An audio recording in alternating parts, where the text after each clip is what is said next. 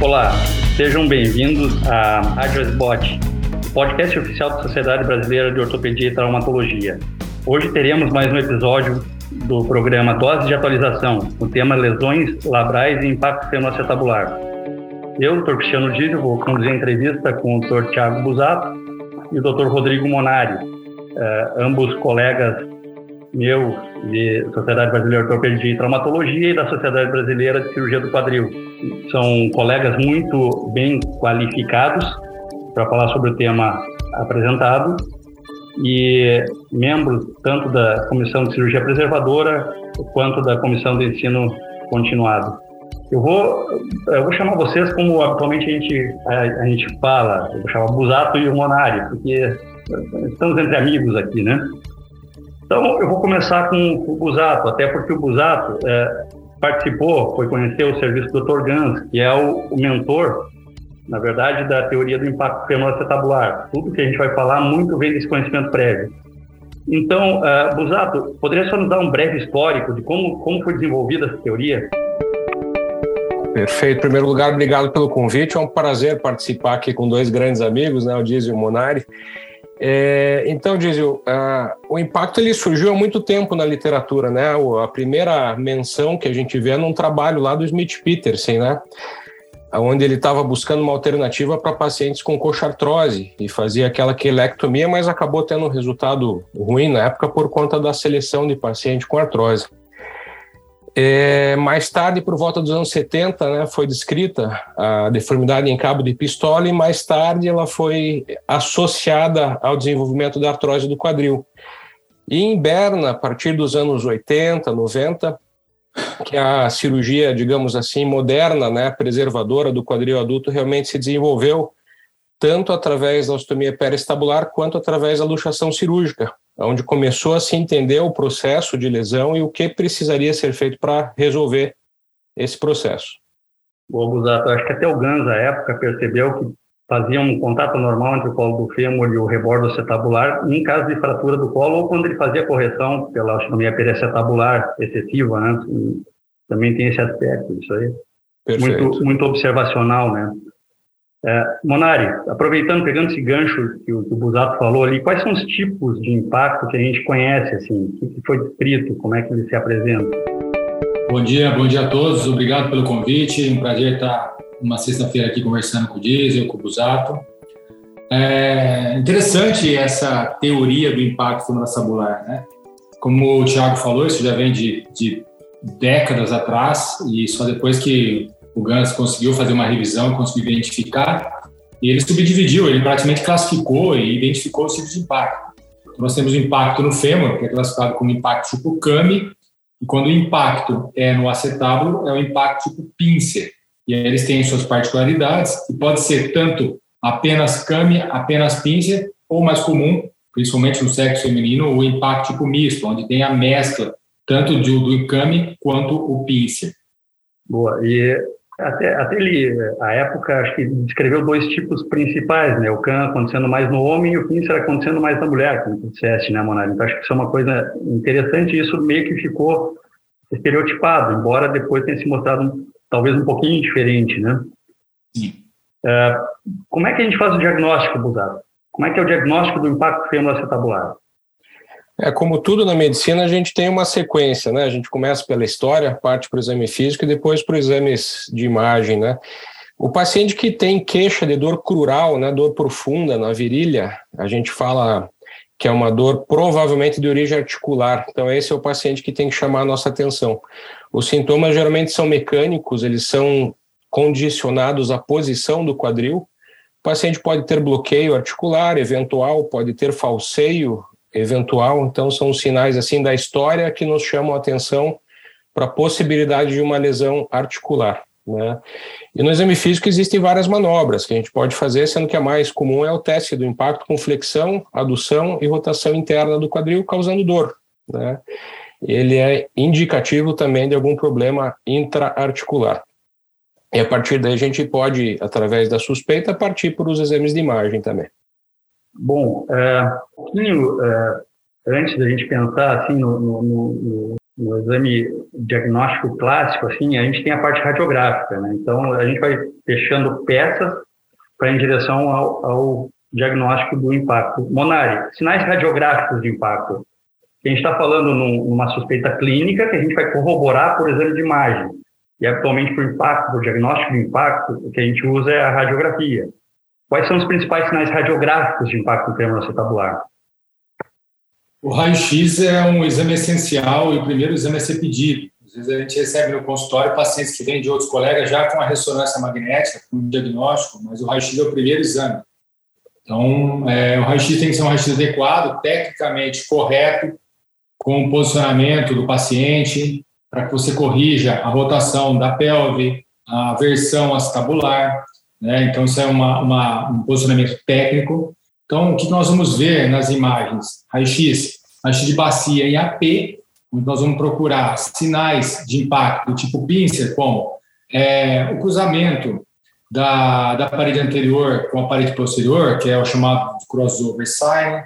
Nós vamos procurar se o paciente tem sinais de coxa profunda, nós vamos procurar se o paciente tem sinais de retroversão verdadeira ou a retroversão focal, que é o crossover, onde nós vamos identificar a projeção da espinha esquiática, que é um sinal mais valioso na pesquisa do Pincer. Na, no lado femoral, basicamente, nós temos que avaliar a, a, a anatomia da cabeça femoral, a, a, procura daquela do sinal da pistola, né, na, no, na imagem AP, nós temos que procurar se o paciente tem sinais de displasia acetabular, traçar os ângulos como se fosse o centro-borda lateral, né, o arco acetabular, o índice acetabular, o índice tones. E também no fêmur, a gente tem que observar se o paciente tem sinais de valgo, varo, principalmente o varo também leva a alterações degenerativas associadas à diminuição do, do, da mobilidade e ao impacto do fêmur contra o acetato. Já nas imagens radiográficas é, em outras posições, a gente deve pedir um raio-x em perfil, que é o perfil de Dan, o perfil de Ducroquet, e o Lequesne. O Lequesne é muito importante, a gente vai procurar se o paciente tem sinais de diminuição do espaço inferomedial. Mas o paciente tem uma diminuição do espaço, já mostra um sinal de degeneração articular, né? E isso já indica uma, um quadril já um quadro mais degenerado e ajuda até a orientar o nosso tratamento. E o perfil de Dunn do croquet, a gente vai observar principalmente essa curvatura do fêmur, essa alteração da morfologia que caracteriza o impacto tipo câmbio. Agora, vocês vejam como é interessante, o Monari citou uh, vários uh, sinais radiográficos que a gente tem que pesquisar, pesquisar nas radiografias. Então, esse diagnóstico, uh, ele é um pouco mais profundo do que a gente está habituado a ver uma, em coisas mais simples, como uma fratura. Então, tem vários ângulos que a gente precisa tratar e entender a anatomia do quadril. Isso é muito importante que fique bem claro.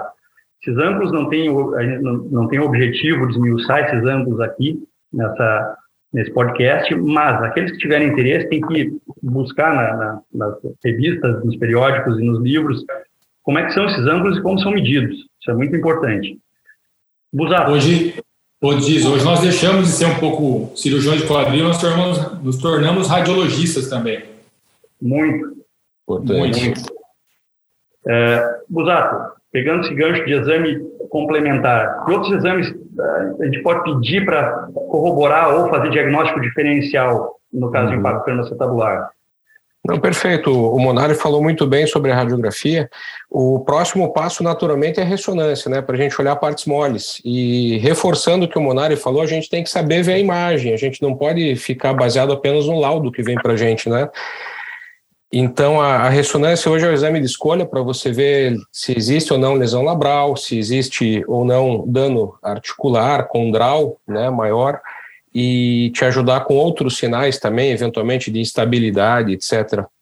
É, no passado a gente usava artroressonância, né? mas hoje em dia, com a evolução dos aparelhos, a imagem já é bastante satisfatória e a artroressonância acabou ficando realmente para aqueles casos de dúvida ou para casos de pós-operatório, onde você tem uma suspeita de uma aderência, alguma coisa assim. E a tomografia pode te ajudar também em casos, às vezes, de uma anatomia mais complexa, onde você precisa entender melhor né, o que está acontecendo, onde que você precisa agir. Maravilha. Eu acho que um parênteses aqui importante, a gente tem, não pode deixar de levar em consideração, é o estudo da versão do colo femoral, do acetábulo. Isso a gente acaba vendo melhor nas reconstruções ali com tomografia, né, nas, nos protocolos de Lyon, para a gente, é, às vezes, o excesso de versão, tanto de antiversão quanto retroversão, podem causar impacto no fêmur acetabular, e aí não do modelo mais clássico. Então, isso é uma coisa importante também. É. Essa é uma armadilha importante, principalmente naqueles pacientes com maior lacidão, né, ou com sinais de displasia, às vezes o excesso de anteversão do colo do fêmur pode ser um fator de instabilidade. Essa é uma armadilha do tratamento que você tem que identificar antes, né, com certeza. Agora, Monari, a gente falou dos pilares é, clínicos, radiográficos, mas assim, ó, é, como é que funciona? A gente chega, chega um exame para nós, no consultório, com uma ressonância, muitos já vem com a ressonância, não vem nem com raio-x, e já vem com indicação, às vezes, tratamento com impacto câmara E Essas alterações radiográficas, elas são prevalentes na população, mesmo assintomática? São, são muito prevalentes. Esse um trabalho bem clássico de imagem, de avaliação do exame de ressonância, que avaliam todas as lesões assintomáticas articulares. Então, tem ombro, tem joelho, tem tornozelo, tem quadril. No quadril, esse artigo ele mostra que as lesões labrais elas estão presentes assintomáticas no paciente, em torno de 68%. Então, 68% dos pacientes assintomáticos têm lesão labral. 67% dos pacientes têm lesão do tipo pincer, o impacto tipo pincer. E, em média, 38% de pacientes têm um impacto tipo CAMI. Então, a gente não pode avaliar o exame. A gente recebe o paciente com o exame, já com indicação, o paciente já, já procurou na internet, né, ele já está instruído sobre o caso, então ele vem querendo a cirurgia, ou ele vem achando, e a gente precisa fazer o exame físico. É ali que a gente vai definir se o paciente, o que o paciente tem. Às vezes a lesão labral e o impacto é derivada de outras alterações né, que causam a dor do paciente e não o próprio impacto, como tendinopatias, sinais de instabilidade, lesões ligamentares. Você acaba submetendo o paciente a um tratamento cirúrgico e o paciente não melhora. Então, a gente tem que fazer a avaliação clínica, como o Tiago falou, com os testes específicos para isso. É, eu acho que esse, esse quando a gente conversou previamente, isso é um, é um, é um assunto sempre corrente na, na, no quadril, né? É, por que muitos pacientes não melhoram? Muitos pacientes não melhoram porque, às vezes, foram tratados por um, por um diagnóstico apenas radiográfico e não pelo diagnóstico clínico. Acho que essa talvez seja é, a, a mensagem mais importante do que a gente está fazendo no podcast aqui, é essa aqui. Impacto femoroacetabular não é um diagnóstico radiográfico, é uma tríade, ele tem que ter sintoma, ele tem que ter imagem. Então, a gente tem que abrir o olho e prestar muita atenção nisso, né? Agora, Perfeito. vamos lá, Bruno. É. Fez o diagnóstico, está certinho, o paciente está sintomático, tem exame de imagem, não tem lesão de cartilagem, está tudo perfeito, assim. Quais são as alternativas de tratamento que a gente tem para esse paciente? Porque a gente está com diagnóstico agora, a gente tem que dar um, um, andamento no tratamento dele. Como é que a gente trata esse paciente? Com certeza. É importante chamar a atenção, né? O que a gente trata justamente é a síndrome do impacto femoroacetabular, né? E como síndrome é um conjunto aí de sinais e sintomas, né? Mas perfeito. Bom, é, de modo geral, a gente tem opção de tratamento conservador ou cirúrgico. Né? O tratamento conservador ele pode envolver o uso de medicações anti-inflamatórias e repouso relativo, ou é, uma reeducação postural no sentido de evitar aquelas posturas que causam lesão. Né? Hoje a gente vê muita lesão causada, por exemplo, por excesso de movimento, né? que é o caso das bailarinas, das ginastas, das artes marciais, que envolvem chutes mais altos e, e assim por diante. E em relação também ao tratamento fisioterápico, algumas coisas podem ser compensadas, né? Mas é importante também deixar o recado que alguns pacientes não vão se beneficiar de tratamento conservador, né? Principalmente aqueles pacientes que têm cames grandes, acima com ângulo alfa acima de 55. A gente sabe que o CAME é mais destrutivo para a articulação e nesses casos às vezes não vale a pena você perder tempo. Né? Então, a indicação é individualizada e caso a caso, né? e são vários fatores que você tem que levar em conta. Maravilha. Então, nem tudo é cirúrgico, a gente tem uma parte, um papel do tratamento conservador. Indo para o lado cirúrgico um pouquinho, Monari, quais alternativas que a gente tem para tratar o impacto femoroacetabular? Classicamente, o tratamento do impacto ele começou com a luxação controlada, né, descrita por Gans em, 2000, em 2003, na revisão dele. Então, é interessante que a luxação controlada dava a visualização completa da cabeça femoral, do acetábulo. Então, com isso, criou-se a teoria, criou-se a denominação do impacto, porque tinha a visualização direta dessas lesões associadas, não só a parte óssea. Criou-se dispositivos para fazer a correção principalmente do, do impacto para o CAMI, que são os templates, né, que são cirurgias abertas, cirurgias de grandes portes, necessitam de osteotomia femoral, uma luxação anterior. Então, são cirurgias mais invasivas. E quando utilizados templates, é, principalmente, a correção fica perfeita, o paciente fica excelentemente aliviado da dor, fica satisfeito. O problema é a parte estética e, por ser uma cirurgia de grande porte, a gente observou a evolução da técnica artroscópica nesses últimos anos também. Então, a técnica artroscópica evoluiu muito, né? os instrumentais evoluíram, a cirurgia evoluiu, o entendimento das vias de acesso, da, das reconstruções labrais, é, e hoje a gente tem como padrão praticamente de tratamento a cirurgia videoartroscópica, tanto por impacto tipo pincer como por impacto tipo câmbio. Boa, Monari. Uh, Busato, além do tratamento artroscópico, a gente está falando basicamente pensando no CAN e no pincer mais clássico. Uhum. Pode ter ostomias também que podem ser usadas no tratamento de impacto acetabular. Como é, que, como é que a gente faz tratamento, digamos assim, não artroscópico do impacto? Uhum. É, o Mondari falou bem sobre a luxação cirúrgica. A gente teve uma experiência de uns 30 e poucos casos também no serviço que a gente usou para trauma e para deformidades maiores, onde a gente tinha que associar outros tipos de tratamento, né? No caso, ou uma astomia de redução da cabeça, ou um alongamento relativo do colo, são cirurgias sempre de mais complexidade. Uma outra opção também para quem eventualmente não tem acesso à artroscopia é o mini-open anterior, né, pela, pela via de Ritter, que é a mesma via que está se usando hoje em dia para prótese.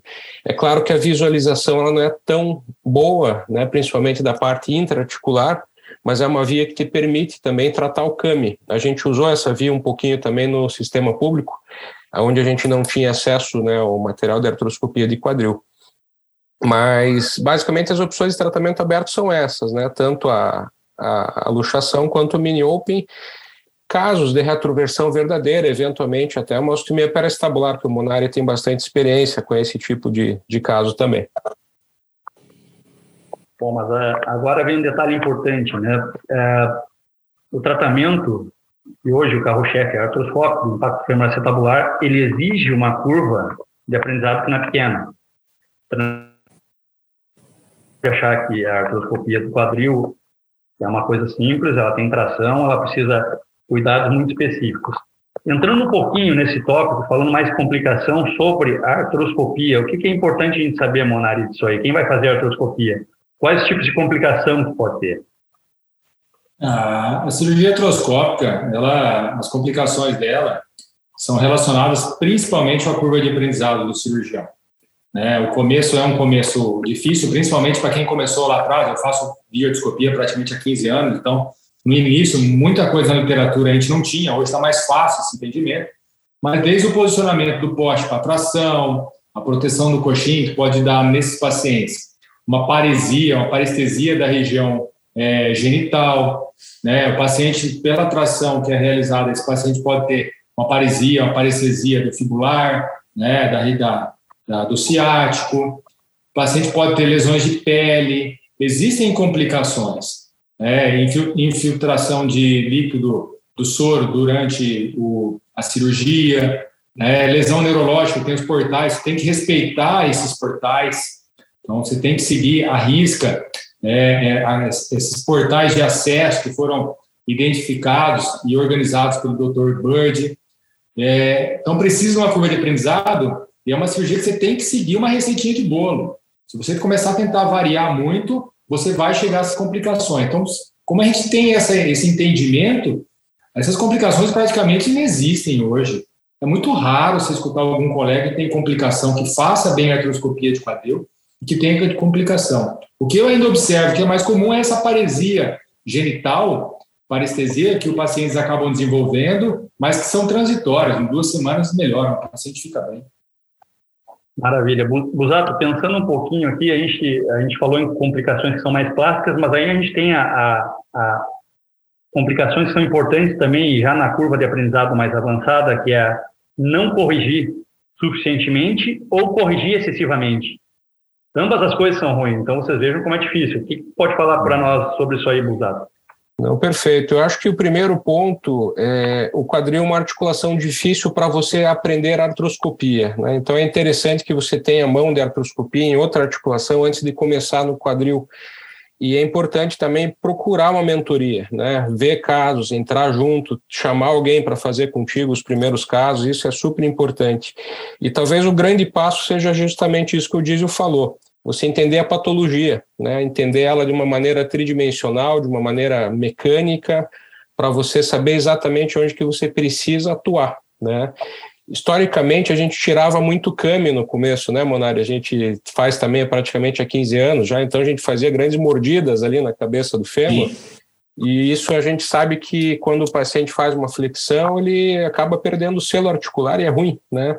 Então, hoje em dia, a gente tem feito a correção com muito cuidado, tanto na parte acetabular quanto na parte da cabeça femoral. E o que a gente mais vê de problema hoje em dia, quando a gente recebe né, casos de, de, de outras, outras fontes, enfim, ou é o excesso de correção ou é a falta de correção, né? E lembrar que a falta de correção é mais fácil de resolver do que o excesso, né? É mais fácil você ir lá e tirar mais um pouquinho do que você ter que pôr alguma coisa. Então, esse é o grande cuidado. Não, tem um artigo que mostra a, a, a falha na ressecção, principalmente do CAMI, é, em, em, centros especializados de cirurgia de quadril e cirurgião com grande volume cirúrgico. Então, ele fez uma avaliação dos casos operados, chega a 80% de não retirada adequada do CAMI. Sempre falta um, dois graus, mas o paciente melhora clinicamente. Mas o importante, como o Thiago falou, é mais fácil você não retirar do que fazer uma ressecção muito ampla, que você perde o selo e acaba prejudicando o paciente. Bom, a gente já vai, vai partindo para o final, apenas é, duas pinceladas muito rápidas, é, lembrando que o lábio acetabular é muito importante ser preservado, inserido sempre é, que possível, isso mantém o selo articular, isso é uma coisa fundamental. E a segunda, para quem pensa em artroscopia, às vezes dá aquela ideia de cirurgias mais simples, cirurgia pequena, não é, e a reabilitação é trabalhosa, né? Então a gente sabe disso que são coisas muito importantes. Uh, é, para a gente não se adiantar demais e não deixar o pessoal cansado de nos ouvir aí, uh, Busato, considerações finais sobre, sobre, sobre o assunto, e depois você, Manari. Perfeito. Você tocou num ponto extremamente importante. É, eu converso com meus pacientes que a fisioterapia não tem negociação no pós-operatório. A gente tem que indicar um fisioterapeuta que a gente conhece, que entenda da patologia. Diferente da prótese de quadril, na artroscopia, a fisioterapia é muito mais importante. A fisio bem feita né, no pós-operatório muda completamente o jogo. É, mas, assim, é uma patologia muito prevalente, tá? É importante que o ortopedista saiba reconhecer os sinais, saiba diagnosticar e eventualmente indicar para algum colega que trate disso. É, a gente ainda vê paciente com muita demora no diagnóstico, né, que chega às vezes para a gente com dor há 3, 4 anos e ainda não teve um tratamento efetivo, e a gente sabe que esses pacientes com dor muito crônica, eles tendem a ter um resultado pior, seja pelo mecanismo da dor mesmo, seja pelo dano condral que ele já sofreu. Né? Então, o diagnóstico precoce reconhecer e encaminhar assim que possível. O tratamento funciona muito bem quando bem indicado. Né? A gente passou por, é, como o Monari falou, antigamente a gente não tinha muita, é, muita, muita evidência sobre o que, seria a melhor indicação. Hoje a gente já tem, né? Então os resultados são muito interessantes e devolvem a qualidade de vida para o paciente. Monari. Uh, eu eu lembro quando eu era residente os artigos de 2001 começavam a sair nas revistas especializadas sobre o impacto, foi um assunto muito interessante, porque se começava a observar que essas eram doenças que levavam a uma artrose idiopática. Então tinha uma explicação. E eu lembro que ainda não existia uma teoria formada de atender pacientes com dores articulares, a doença estava ali, a imagem radiográfica estava ali, mas nós não sabíamos.